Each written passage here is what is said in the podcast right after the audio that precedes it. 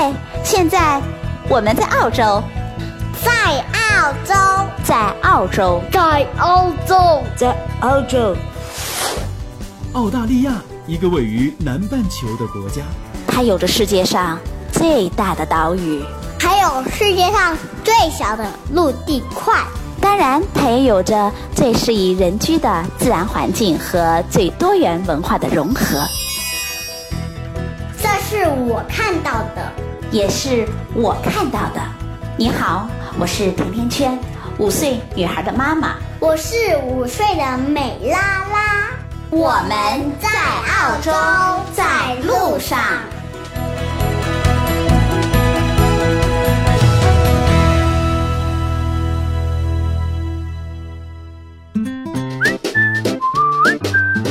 大家好，欢迎收听第一期的《中国妈妈在澳洲》，我是甜甜圈，对，就是那个不知疲倦的给孩子们讲大百科的甜甜圈。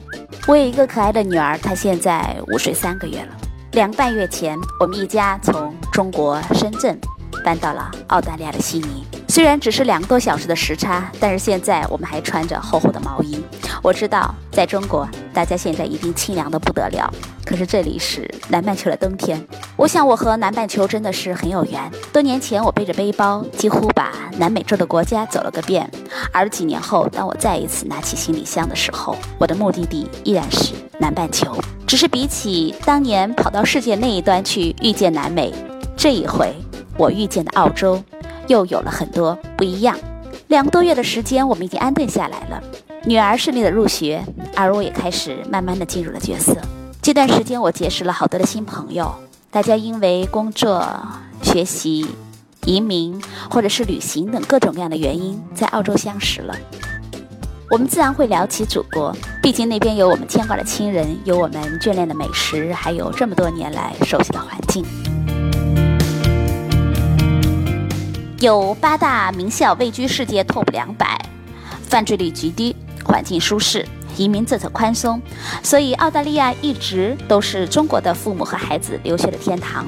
特别是今年的七月一日开始，澳洲正式接受了来自中国的小学生留学签证的申请之后，越来越多的虎爸虎妈们开始蠢蠢欲动了。那么，澳洲小学生的真实生活到底是什么样的？听我慢慢给你说吧。都说澳洲是孩子们的天堂。小学生们很轻松，学校不发课本，没有考试，没有家庭作业，在学校玩玩玩，回到家接着玩玩玩。但这是真的吗？没有课本的澳洲学校到底是孩子们的天堂还是地狱？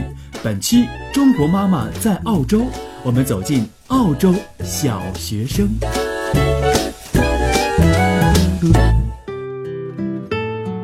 首先，我们先来聊聊课本的问题。澳洲学校里小学的孩子没有课本吗？Yes，是的。那如果这样，老师上课不就是打哪是哪了？这可不行，老师不可能也不允许赤手空拳。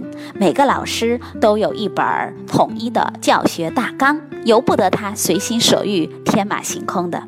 一个班十来个孩子，对于低年级的老师来说，他还得身兼数职，既是数学老师，也是语言老师，还可能是画画老师和音乐老师。所以，比起那些在国内只上一门课的小学老师来说，他们好像会更忙。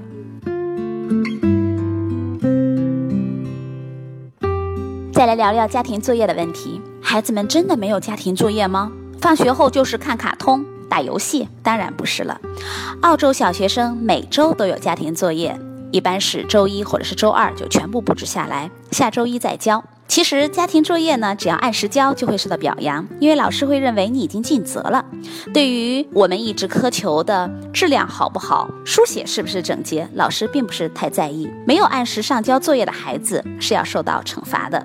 比如中午其他孩子的 play time 你就没有了，你得留在教室里写作业，也可能是下午放学后要补完作业才能回家。只是孩子的家庭作业和学校的不太一样。对于我们熟悉的中国式的家庭作业，比如计算题或者是数学的应用题、填空题，会有这么一点儿，但是所有的比重。都不大，更多的是一些五花八门的题目。现在我给大家读一下四年级孩子家庭作业的题目。画出你们家 house 的平面图，并且标出各个房间所用的 energy 设备，算算家里 energy 的使用数量，再炒你一份切实可行的家庭节能计划，是不是有难度？我们再来看一看啊，二年级孩子的问答题：你如果对某个人不满，你会怎么表示？如果你喜欢某个人，你又会怎么表示？中国的老师是不是当然不会布置这么无聊的作业啊？我们来看看小朋友的回答。走过去，对他说 “hello”，给他一颗糖，问我能做你的朋友吗？当时我看了这个答案，我就问这个孩子，我说：“你给他一颗糖，这不是收买他吗？”你们猜猜孩子怎么对我说的？他说：“你不懂，这里的孩子都是这样的。其他孩子总是先给我一颗糖或者什么吃的，然后问我能和你一起玩吗？我能做你的朋友吗？”哦，我终于明白了，社交商是个什么东西。都说澳洲是孩子们的天堂，小学生们很轻松，学校不发课本，没有考试，没有家庭作业，在学校玩玩玩，回到家接着玩玩玩。但这是真的吗？没有课本的澳洲学校到底是孩子们的天堂还是地狱？本期中国妈妈在澳洲，我们走进澳洲小学生。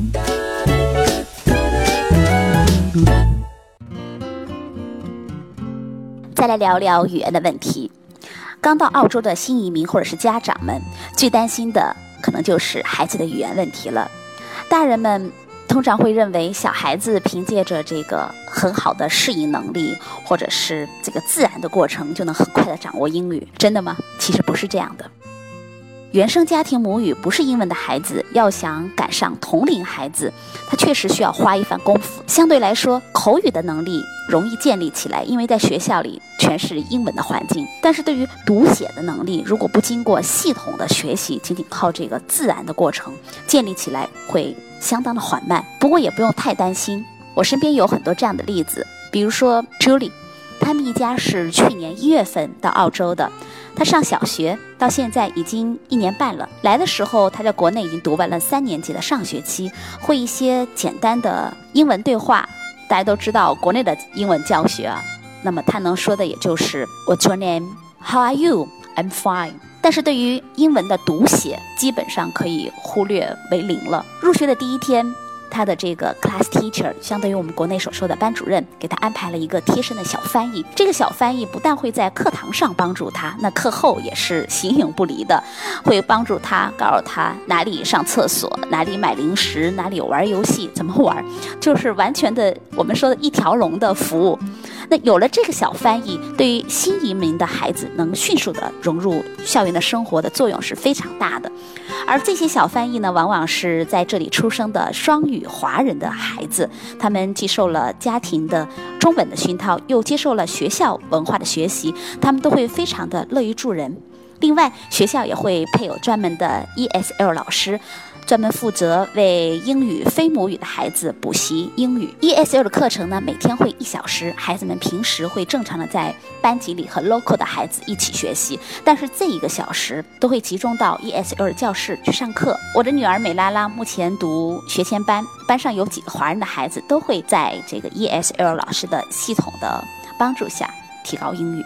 我看过，呃，五年级的小学生带回来的 ESL 的 homework，就是家庭作业，里面会有很多英文的游戏的填空题，他们要求会每天完成一页。除此之外呢，这里的学校老师会要求每个孩子每天都要和家长一起读一本书，这些书都是从学校的图书馆里借来的。学校所有的书都会贴上颜色的标签，用颜色来代表书的难度。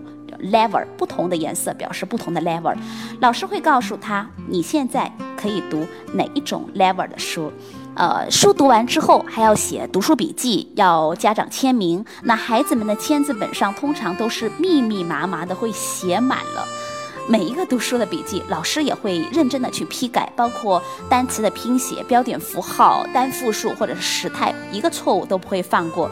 最后还会贴上花花绿绿的表扬的 sticker，在这儿，老师会给孩子很多的表扬，而每一个表扬的奖励就是 sticker，就是咱们在国内的那样的贴纸。贴纸上会有动物啊、植物或者是各种卡通人物，孩子们非常的喜欢。班级里呢还会有训练孩子口头表达能力的课程，叫做 Show and Tell。每周会定一个主题 topic，比如是我最爱吃的食物，我的爸爸妈妈。那班上每一天，孩子都会轮流的上台，围绕着这个主题讲两到三分钟。这样下来，大概一年的时间，孩子们的语言就能够基本的融入了。最后来说一下考试的问题啊，有人说这里的孩子在七年级之前是没有考试的，真的吗？显然不是的。我看到的不但有考试，而且考试还非常的受重视。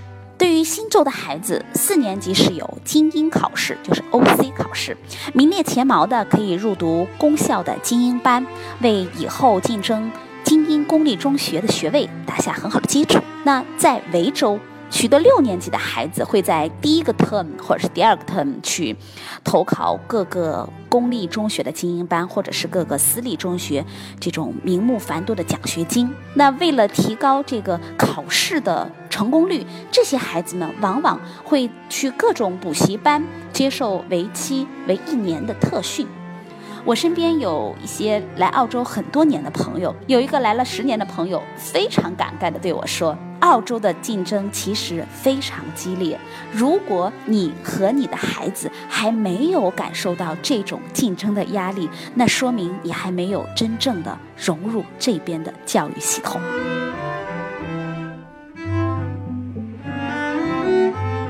那么，送孩子到澳洲上学，这里到底是天堂还是地狱呢？我想。这完全取决于你的口味，还有你是不是虎爸虎妈。下一集《中国妈妈在澳洲》将告诉你关于澳洲 OC 精英班的秘密。如果你有话对我说，就加我的私人微信吧，FM 甜甜圈的全拼 FM T I A N T I A N Q U A N。下期再见吧。